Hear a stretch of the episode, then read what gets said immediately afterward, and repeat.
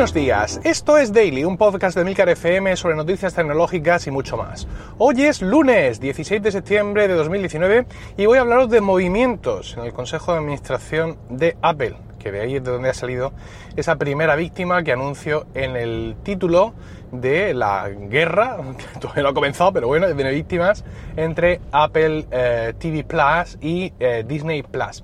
Antes que nada, advertiros que estoy grabando en el coche, en el coche además, en el, en el diésel, en el coche no eléctrico, que es más, ruidoso evidentemente, y que además estoy grabando con un micrófono que no había usado todavía en el Daily, que es el Rode Wireless Go. Es un micrófono, eh, lo que conocemos como un micrófono de corbata, ¿no? de los que se pincha ahí y es un micrófono Bluetooth, en fin, eh, varias historias. Ya si hay más gente interesada, bueno, ya seguramente hablaré del Pro Podcast o en, o en, algún sitio. Bueno, eh, para empezar vamos a, recordar un poco el tema del Apple TV en general. El, el Apple TV ha tenido siempre encima el San Benito de aquellas declaraciones que hizo Jobs diciendo que el Apple TV para Apple era como un hobby, ¿no?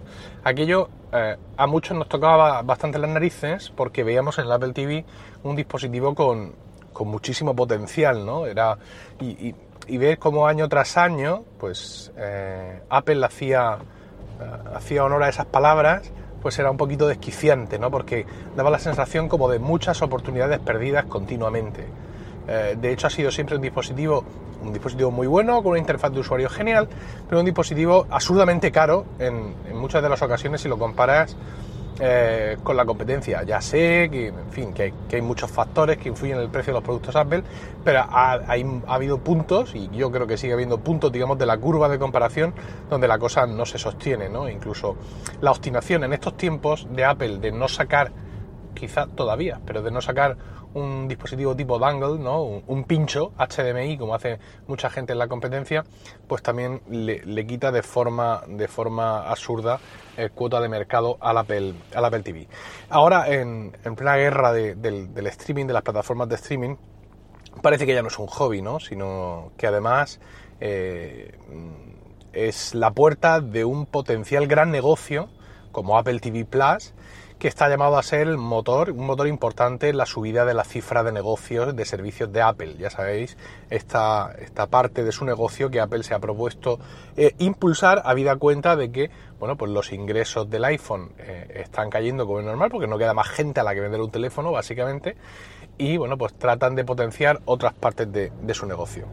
Eh, sobre Apple TV Plus hemos tenido muchísimas dudas durante mucho tiempo, qué será, qué será, cómo será, cuánto costará, mm, para arriba y para abajo. Y eh, en marzo ya con aquella keynote todas esas dudas quedaron despejadas, ¿no? Ya vimos grandes producciones, ya vimos grandes actores, ya vimos eh, dinero invertido, es decir, vimos cierta seriedad. Más allá de las dudas sobre si va a tener más catálogo, porque claro, si tiene solo sus series y son 13 series, cuánto van a cobrar, pero esto yo en cuatro meses me lo he visto y entonces me doy de baja.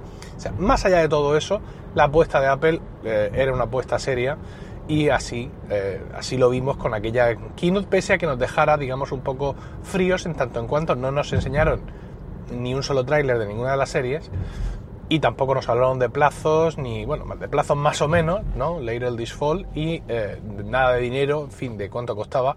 Pero bueno, por lo menos eh, enseñaron la patita, por así decirlo.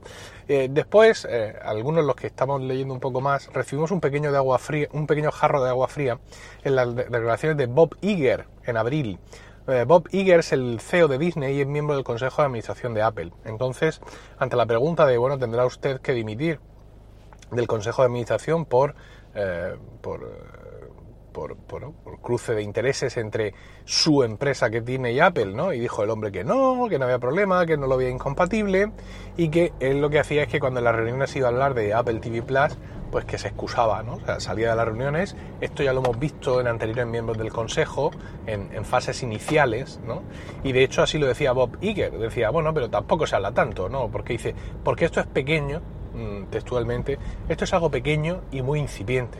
Claro, lo de esto es algo pequeño mm, fue como una pequeña tocada de narices, ¿no? Porque oye, ¿cómo que esto es pequeño? Si vamos aquí a la guerra con todos y acabamos de hacer una keynote tremenda que ha venido Jennifer Aniston, ¿cómo me dices que esto es pequeño? Pues sí, esas fueron sus palabras, ¿no? Algo pequeño e incipiente. No obstante, Bob Iger anunciaba también que él es muy responsable y sabe perfectamente cuáles son sus responsabilidades cuando ostenta cargos en el Consejo de Administración de empresas públicas. Recordamos que una empresa pública en Estados Unidos es la empresa que cotiza en bolsa, ¿no? Y que de momento, bueno, que él no tenía por qué preocuparse de esto, pero que bueno, que le echaría un ojo al tema por si la cosa se iba, se iba más. Pues afortunadamente pues ha ido más, ¿no? Porque eh, C, CNBC eh, ha descubierto una comunicación de Apple a la SEC del 10 de septiembre indicando que Bob Iger dimite ese mismo día como miembro del Consejo de Administración de Apple. Ese día 10, os recuerdo, es también la presentación de los nuevos iPhone y también el día en que Apple ya anunció fecha concreta y precio concreto de su servicio Apple TV Plus. ¿Qué es la SEC? ¿Vale? La SEC, SEC.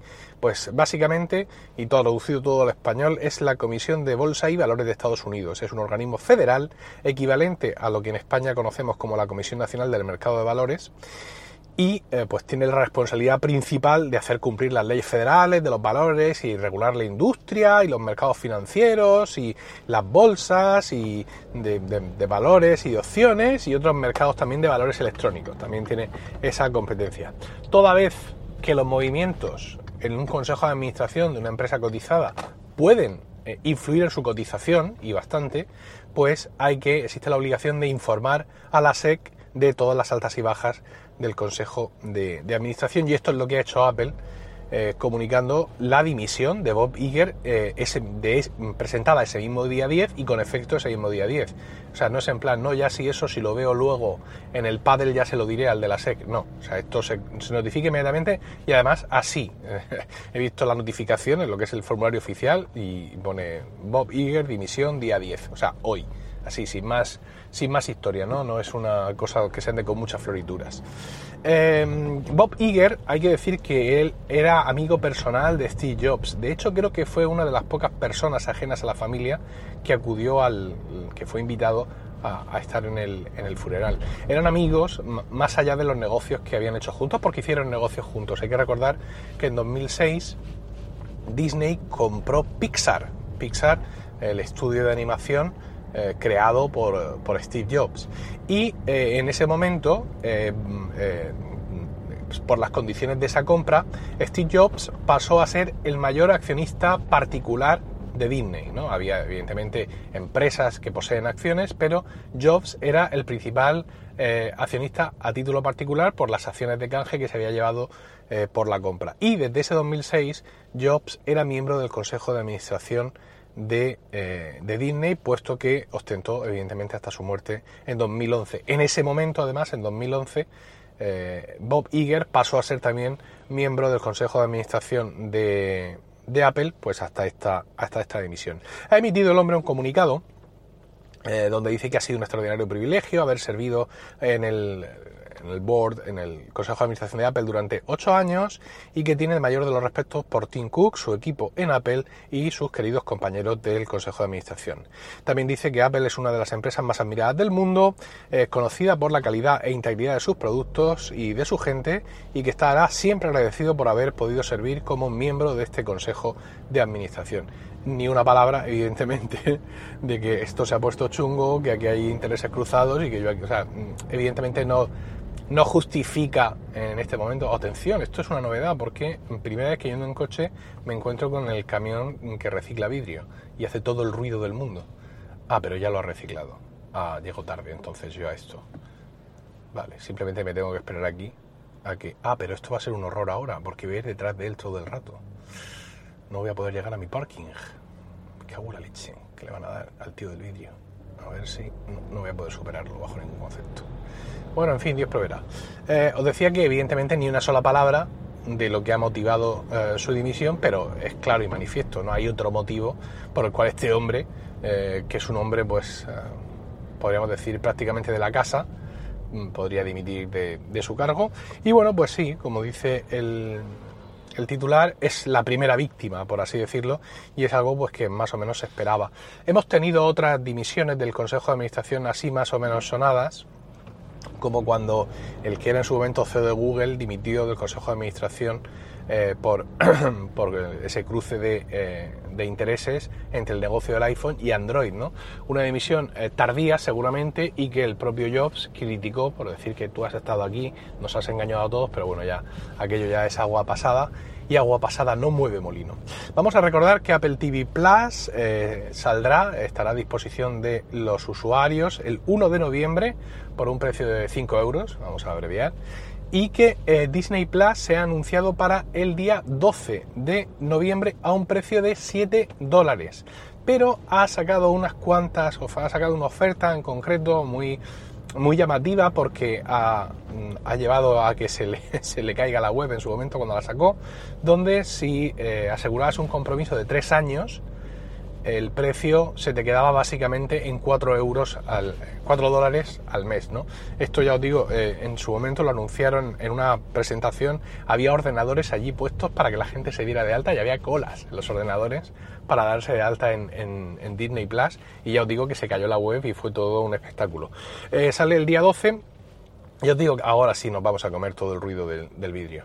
Eh, sale el día 12, eh, está este tema del precio, son 7 dólares, evidentemente mm, solo con la producción propia eh, de, mm, de, Disney ya da de sobra, no hace falta pensar si ampliar su catálogo de una forma u otra y hay cierta diferencia. El, lanzamiento de, Apple TV Plus va a ser bastante internacional. Los trailers, por ejemplo, están ya doblados al español de, de, las series, ¿no? Y bueno, pues en la página web española de Apple te dice que sale el 1 de noviembre. O sea, no hay, no tengo la menor duda, por así decirlo, de que ese día eh, saldrá Apple TV Plus en Estados Unidos y también saldrá al menos en España. Sin embargo, el lanzamiento, vamos a ver el ruido. Oh, está como acolchado. Ah, no, ahí está todo el ruido. Pues yo lo oigo mucho, no sé si vosotros lo escucháis, claro, pero yo sí lo he escuchado. Os decía que el lanzamiento de Disney Plus no va a ser ni muchísimo menos tan internacional como el de, eh, el de Apple TV Plus. No sé ya, me estoy confundiendo. El de Disney Plus no va a ser tan internacional, ahora sí, como el de Apple TV Plus. Ese día 12 va a salir en Estados Unidos, Canadá y Holanda. Es muy curioso la elección de, países, ¿no? Y eh, Australia y Nueva Zelanda van a estar en la semana siguiente, en la semana eh, la semana después de este día 12 de noviembre. Y luego dice que eh, otros mercados importantes seguirán en los próximos dos años. Este es todo el plazo que hay. No es como aquello cuando sacaban los iPhone que te decían que tal la primera semana, un montón de países, la segunda semana, otro... No, no, no, no. Esto es, estos son los, los cinco países iniciales y todos los demás mercados importantes, o sea, los importantes los mayor, los mayor markets, seguirán en los próximos dos años.